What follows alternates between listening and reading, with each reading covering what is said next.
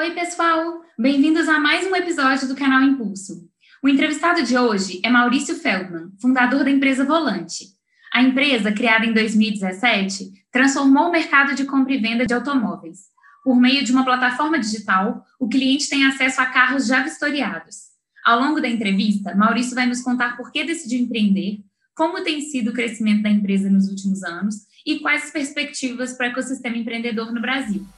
Não esqueça de nos seguir no Spotify, YouTube e no Instagram, arroba BE Impulso. Vamos lá?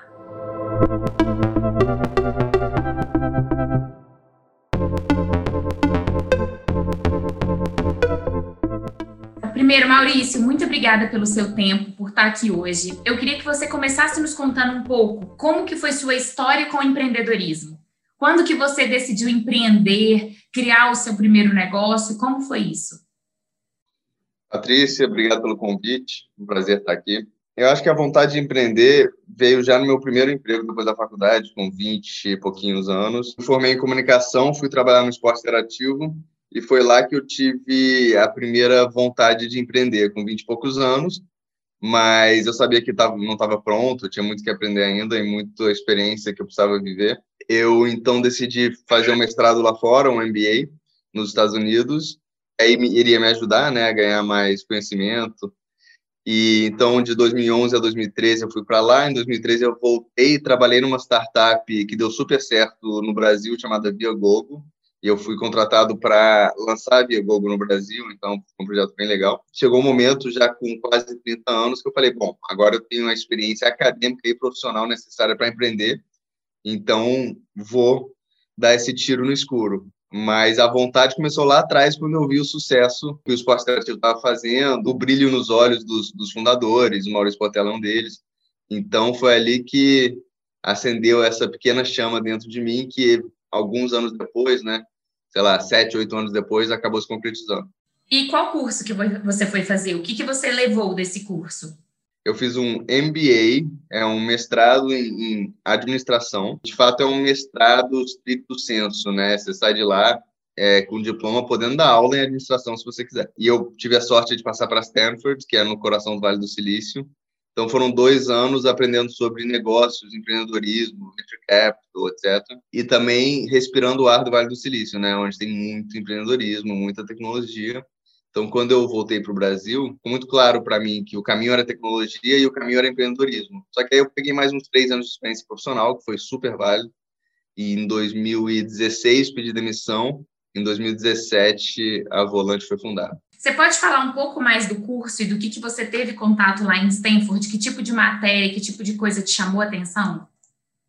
Sim, eu acho que uma coisa muito legal de lá é que não são só aulas normais com professores normais, né? Tem muita palestra, tem muita dinâmica com empreendedores. Então, eu acabei tendo acesso a fundador do Snapchat, quando o Snapchat estava começando, e você vê que, apesar de ser um cara genial, é um, é um, cara normal também, assim como a gente. Então, que você não precisa ser um extraterrestre, que o Elon Musk e o Mark Zuckerberg, eles não são fora desse planeta. Eles são pessoas muito talentosas, mas também com muita coragem, muita raça, né, muita garra.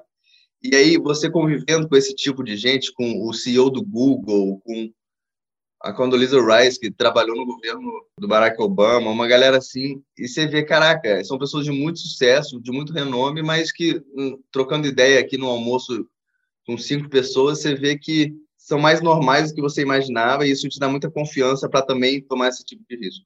E aí você pediu demissão em 2016, você já começou a planejar né, o seu próprio negócio. Como que foi a ideia? O que, que você criou? Como é que foi? A primeira coisa foi achar um sócio, né? Eu, como era a primeira vez que eu estava empreendendo, eu tinha certeza que tinha mais chance de dar certo se eu tivesse um sócio que fosse complementar a mim, né? E aí eu pensei quem seria, quem seria. Aí tem um amigo meu de infância, um grande amigo, que teve uma carreira parecida com a minha, porém tem skills bem diferentes, né? E na época ele estava numa consultoria estratégica chamada McKinsey, chamei ele para jantar e a gente conversou e tal. E a gente decidiu que se a gente junto conseguir chegar numa ideia boa, aí os dois pediriam demissão. Então, uma vez por semana a gente se encontrava à noite, é bem tarde, e a gente fazia esse brainstorming que durou uns dois ou três meses. E aí a gente olhou várias indústrias, a gente criou um critério para ver qual indústria, qual indústria fazia sentido, qual que não fazia. Depois de dois ou três meses, a gente chegou na ideia do carro, né, compra venda de carro usado, e a gente viu que a ideia era boa o suficiente, que o time era complementar o suficiente. Eu penso muito no futuro, eu penso muito em estratégia, eu gosto muito da parte de, do sonho grande, e eu entendo muito do ecossistema de tecnologia no Brasil, de startups no Brasil. Só que eu não sou planejado e eu não sou organizado, então tocar o dia a dia de uma empresa não é muito meu perfil. Aí a gente combinou que o Antônio ficaria como CEO, tocando o dia a dia da empresa, tudo para dentro, tudo que é para fora fica comigo. Então, é, pensar na estratégia a longo prazo, recrutar o time de liderança, levantar dinheiro, é, pensar na cultura da empresa, são coisas que tem muito mais o meu perfil e coisas tipo operações, finanças, administrativo, vendas, o Antônio faz muito bem. E aí o lado de produto, né, que é super interessante, produtos digitais que impactam muito a experiência final do cliente, é, é uma coisa que eu olho bastante também. E vocês para poder criarem esse sistema, vocês precisaram de um aporte financeiro, de rodada de investimento, como foi? É um mercado que precisa de capital para você poder atuar a gente teve a ideia, a gente botou tudo num PowerPoint e a gente foi para o mercado levantar dinheiro, porque a gente não tinha dinheiro próprio para investir e uma empresa que nunca vendeu um carro não, não pode pegar dívida no banco. Eu venho desse mundo de startup, então para mim era natural o caminho de venture capital. Aí com esse PowerPoint a gente conseguiu levantar um, uma rodada semente, liderada pela Canary, que é um fundo de seed. Com esse dinheiro a gente conseguiu tirar a ideia do papel, deu certo. Um ano e pouquinho depois, um outro fundo de venture capital chamado Monax gostou da ideia, gostou da atração, gostou do time, fez uma nova rodada. E aí, mais um ano e pouquinho de né, operando o negócio, vendendo bastante carro no loja. Entraram mais dois investidores, que é Kazek e SoftBank. E é isso, agora estamos operando a empresa e crescendo a empresa com essas rodadas. Como vocês estão, assim, como é que está o, o time hoje em dia? Então, quantas pessoas? Como é que foi essa evolução? Hoje tem mais ou menos 125, 130 pessoas, Rio e São Paulo. O time inicial era literalmente três pessoas e ficou pequeno por bastante tempo, 15 pessoas bastante tempo. É, mas hoje são 125, 130. Escritório no Rio, escritório em São Paulo, cinco lojas em São Paulo, duas no Rio. Muita gente dedicada a produto, né? Então, engenheiros, designers, product managers e por aí vai para garantir que a gente tem as melhores ferramentas e a gente usa as melhores tecnologias para criar eficiência dentro e fora da Volante. Quando vocês criaram a Volante, que vocês estudaram as indústrias e pensaram nesses modelos, acabou que na sua primeira tentativa junto ao seu sócio, ainda bem, o negócio já rolou, já andou. É, qual que foi o tipo de pesquisa que vocês fizeram e de onde que você pensou que a Volante poderia ser um negócio promissor? A gente foi bem pragmático e a gente foi bem disciplinado nessa pesquisa para garantir que o resultado final fosse um bom resultado. É, e a gente dedicou tempo, tá? Eu falei dois a três meses, mas se tivesse que demorar seis meses, demoraria seis meses. A gente ainda estava com um emprego antigo, bem no estilo McKinsey, consultoria de ser.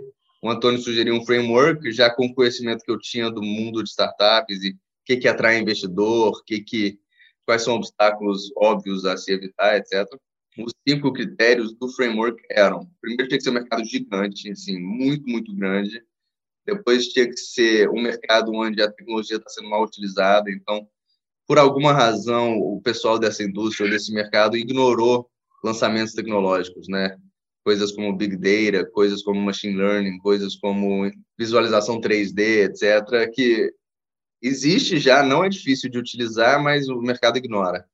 É algo que desse receita no primeiro dia, então a gente, a gente sabe que vendendo um carro já entra receita, mas se a gente quisesse construir algo que fosse uma mídia social, provavelmente teria que acumular um milhão de usuários antes de ter receita. A gente não queria nada desse tipo. A gente queria uma coisa que fosse uma dor clara. E, por último, algo que fora do Brasil já tivesse evoluindo, né? Já tivesse algum benchmark estrangeiro fazendo coisas novas, utilizando tecnologias inovadoras no mercado tradicional, porque aí fica mais fácil vender a ideia. E sim, nos Estados Unidos na Ásia já tinha muita coisa acontecendo no setor automotivo, de carro usado especificamente.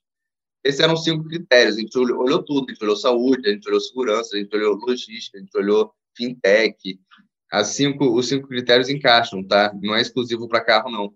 Aí a gente teve que procurar diferenciais dentro de cada um desses, né? Vantagens competitivas potenciais para ver qual que a gente escolhia. E no, ca no caso dos carros, é, a família do Antônio, meu sócio, trabalha com isso há gerações, então décadas aí de conhecimento, de contatos. É, e do meu lado, na minha turma de MBA lá em Stanford, três colegas, amigos meus, por acaso fundaram três empresas de carro usado, startups de carro usado nos Estados Unidos. E, e inovaram muito nesse setor. Então, eu, eu podia ligar para eles e pegar dicas, aprender com os erros deles e tal. E aí, opa, então o carro, além de ser bom, a gente tem uma vantagem competitiva. E aí chegou uma hora que não tinha mais, não tinha como largar, a gente já estava muito viciado na ideia. É, agora, quando começou a pandemia, né, que já vamos agora completar um ano em março, como que vocês se adaptaram? Quais, foi as, quais foram as mudanças do setor mundialmente? Como é que foi a adaptação a tudo isso? No começo foi assustador, mas aí rapidamente percebeu-se que a pandemia ia ser bom para carro usado, né? Porque muita gente acabou ficando com medo de transporte público e tem que comprar carro. E a pandemia causou uma crise econômica. Numa crise econômica, o carro zero ele é, é um preço é quase proibitivo, né? Então todo mundo acaba indo para o carro usado. Foi bom para carro usado, assim, o mercado acelerou. Esse é um ponto. E o outro ponto é que o mundo inteiro se digitalizou, né? E isso vale para carro também, isso vale para tudo, comida, carro, etc. Compra e venda de apartamento. Acontece que no Brasil só tinha um player com DNA digital atacando esse setor, que era Volante, entendeu? Então a gente surfou a onda do digital porque a gente é digital. Os players tradicionais do setor não eram digitais e sofreram muito mais que a gente. A gente, na verdade, se beneficiou, né? Porque o consumidor queria algo digital, quando o assunto era carro usado, procurava algo digital, só tinha gente. Foi bom também porque a gente aprendeu a vender carro 100% online, carro usado, é um desafio enorme, mas a gente teve alguns meses aí, a gente conseguiu aprender e está dando certo. Então, 2020 foi um ano incrível para Volante. Foi um ano também que a gente evoluiu o modelo de negócio, né? Antes a gente só intermediava, conectava comprador e vendedor de carro usado. A gente passou agora a comprar o carro, né? colocar no nosso balanço, reformar o carro e vender para o cliente final. Então, deixou de ser C2C e virou B2C em 2020. Veio a pandemia e mesmo assim foi o melhor ano da nossa história e 2021 começou super bem também. Como que vocês estão prevendo que vai ser agora ao longo de 2021? Muito crescimento. A pandemia continua tendo efeito nos carros usados, então tem muita gente procurando carro usado. A gente se estruturou muito bem nos últimos anos para pegar essa demanda. Então, é um ano de muito crescimento, novas fábricas de seminovos, né? A gente lançou em dezembro uma fábrica de seminovos, a primeira do Brasil, é um espaço gigante, onde o carro chega lá, ele é reformado lá, ele é pintado, ele é higienizado. Depois ele entra num estúdio super profissional para fazer fotos e vídeo 3D, etc. E o test drive virtual acontece nesse espaço também, que o cliente está adorando. Tem a visualização 3D, que aí não, não dá para chamar de test drive, mas basicamente você entra no nosso site e você consegue girar o carro, entrar dentro do carro, olhar para o teto, olhar para o tapete. Então tem essa visualização 3D. E tem também o test drive virtual. E o legal é que isso pode acontecer até de forma imediata, né, em real time. Então vamos usar o exemplo. Você, Patrícia, está procurando um Honda Fit para comprar. Entrou no site da Volante, achou o Honda Fit. Você clicou lá. Se na loja que aquele Honda Fit estiver tem vários vendedores lá, né? Digamos que um vendedor não esteja atendendo um cliente. Ele apertou um botãozinho no celular que avisa o nosso site que ele está livre. E aí você lá em casa, na sua casa em BH, você vai clicar no Honda Fit e falar fazer test drive. Clicou, abre no seu celular uma videochamada com o nosso vendedor. E ele vai entrar no carro dentro com você, ele vai ligar o carro, ele vai tirar suas dúvidas, ele vai rodar ao redor do carro para te mostrar é, qual é o estado do carro. Você, nove horas da noite, no sofá da sua casa, em BH, você vai fazer uma videocall que vai te dar 100% de segurança para comprar aquele carro e a gente manda para sua casa, de verdade. A gente achou o modelo, né, através dessas fábricas gigantes, um pouquinho afastado da cidade. A gente vai abrir novas fábricas, continuar crescendo e sempre utilizando tecnologia para trazer mais segurança e mais transparência no processo, né? Inclusive, precificação é uma coisa que a gente tem orgulho, porque a gente usa milhões de dados para chegar no preço certo, não é um ser humano chutando um valor, entendeu? É, você, diante de tudo que você estudou e aprendeu nessa vida, assim, enquanto profissional, enquanto gestor, o que, que você diria para uma pessoa que quer empreender? Foi o ecossistema que te ajudou muito? Você tem dicas de leituras? O que, que você poderia acrescentar para as pessoas que têm interesse de entrar nesse mundo? Eu tenho algumas dicas para dar. Uma é que é muito mais difícil do que a mídia faz parecer, né? E requer muito mais conhecimento e muito mais sacrifício, etc. Então, primeira dica que eu dou é empreendedor é, empreender é incrível e de fato eu recomendo, mas eu só recomendo se você estiver preparado. academicamente, profissionalmente, pessoalmente, porque fazer na hora errada, antes de estar de fato preparado, o prejuízo pode ser muito grande, porque você vai acabar largando seu emprego, vai investir dinheiro e tempo num negócio que não vai dar certo, a chance de dar certo é mínima. Então, eu não quero, não quero assustar ninguém, não, mas eu, eu sou investidor anjo também, né? E nos meus investimentos eu procuro pessoas mais experientes, acima de 30 anos, porque eu sei da dificuldade. Então, eu sei que quem já passou os perrengues da vida profissional e da vida pessoal vai superar os obstáculos de forma mais eficiente do que quem ainda não passou por essas coisas. Então, você não precisa esperar até os 30 anos, mas tenha certeza que você se preparou muito academicamente, profissionalmente e que, e que você não vai cometer erros bobos, porque erros bobos matam empresas. O que mais eu daria de dica? Sim, o ecossistema ajuda, tem, tem mentores, tem investidores, tem é, ajuda até a atrair talento, o ecossistema é incrível, ele está evoluindo muito. Então, acho que é isso, assim, saiba que vai ser muito desafiador, vai ser muito é, recompensador também em todos os sentidos, mas não é para qualquer um e aumenta a chance se você também achar um sócio super complementar que não tem os mesmos skills para que para gerar ainda mais valor para a empresa. Quando você falou do ecossistema, como que está esse ecossistema de tecnologia no Brasil atualmente? Você está acompanhando? Você está acompanhando os diferentes setores? Como é que estão as tendências? Sim, sim, sim. É, o ecossistema de startup e tecnologia de 2017 para cá deu um boom, assim, exponencializou o negócio. Agora tem muito mais investidor, então tem fundos de todos os tipos, né? Tem fundo no seed round, que é logo no início da empresa. Tem bastante fundo de Series A, depois fundo de Series B, tem growth fund, tem family office olhando para isso, tem private equity olhando para isso. Então, todos os olhares estão para o mundo de tecnologia de startup, então tem dinheiro para ser levantado, se a ideia for boa, se o time for bom. Por outro lado, também tem muito talento incrível indo para essa área. Então, as pessoas, se 20 anos atrás o, o mais tradicional era os talentos irem trabalhar no mercado financeiro, porque é onde tinha muito dinheiro, eu digo com uma certa confiança que hoje, 2021, é mais provável que é, esse mesmo talento queira ir para uma startup em vez de, em vez de ir para um banco de investimento.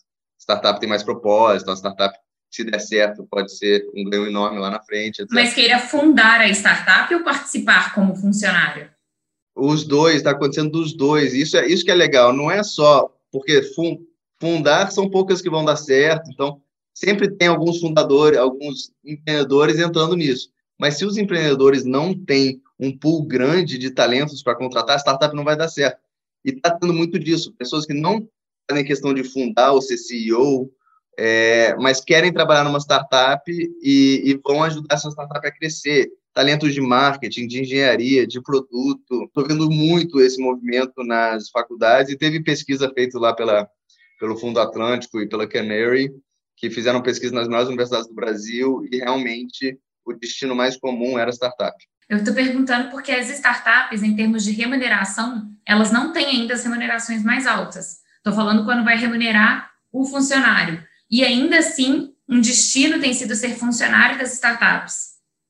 Sim, porque o, a startup tem um benefício de stock options, né? Então, o salário às vezes é mais baixo que a concorrência, só que a pessoa está ganhando ações da empresa. E se a empresa der certo, as ações vão valer muito mais do que qualquer outro salário de, em outro setor, entendeu? Eu li uma pesquisa outro dia que já tem mais de mil pessoas no Brasil que ficaram milionárias com stock options. Então, os Nubanks, os Quinto Andares, PicPays da vida, já contrataram gente o suficiente, já deu stock options para tanta gente que esse pool de pessoas já tem mil milionários. Você vê aonde essas fontes de referência? Hoje você puxa dados, você se informa por onde? É uma curadoria de, de newsletters que você faz? Como é que é? Newsletters, tem uma que eu gosto muito chamada The Information, Twitter muito, né? Então tem que seguir os empreendedores, seguir os investidores, etc. E o pessoal está sempre postando lá. E LinkedIn também, né? As empresas postam muita coisa no LinkedIn, você pode acompanhar. Então acho que são essas as três fontes de notícia para mim. Maurício, tem alguma coisa que você queira acrescentar, que você queira falar sobre esse mundo de empreendedorismo, sobre o desenvolvimento da empresa? Enfim, é um espaço aberto aqui, né, para você acrescentar o que quiser. Só para falar que eu estou super animado com esse setor, com o ecossistema. Eu acho que é um grupo de pessoas que, de fato, vai mudar o país, tá? Porque tudo está se digitalizando e quem está à frente da digitalização são os empreendedores de tecnologia e o impacto no país vai ser enorme, porque empreendedorismo é uma força que move um país. Então, estou é, super animado, só cresce, só entra mais dinheiro, só tem mais empresas de altíssima qualidade. Está só começando, eu acho que nos próximos 10, 20 anos, aí sim a gente vai ver um Brasil mais tecnológico, mais digital e com mais histórias de sucesso e com mais ídolos empreendedores, que é uma coisa que falta, né? Hoje, quem são as pessoas no empreendedorismo que seriam seus ídolos empreendedores ou em quem você mira, você acha realmente que fez um, que criou um, um, um produto, uma empresa muito consistente? O, a Nubank, né? E o Quinto Andar. Nubank disruptou 100% o setor bancário e Quinto Andar está revolucionando o setor de imóveis, né, aluguel e compra de imóveis. Então fizeram um trabalho incrível, são empresas que são conhecidas globalmente, muito respeitadas e que estão realmente fazendo a diferença, não só no mercado deles, mas no ecossistema como um todo. E tem os fundos que eu admiro muito também, né? O X foi o primeiro fundo de venture capital no Brasil, então ajudou a, a basicamente ajudou a criar esse ecossistema no Brasil, e Kazek, que é um fundo argentino, mas que tem muita atuação no Brasil, que também trouxe para a gente o Mercado Livre, são os fundadores do Mercado Livre, né? Então, você vê que são pessoas aí que tiveram um impacto enorme no, na economia brasileira, vão ter um impacto maior ainda daqui para frente. É muita admiração, assim, por, por essa galera.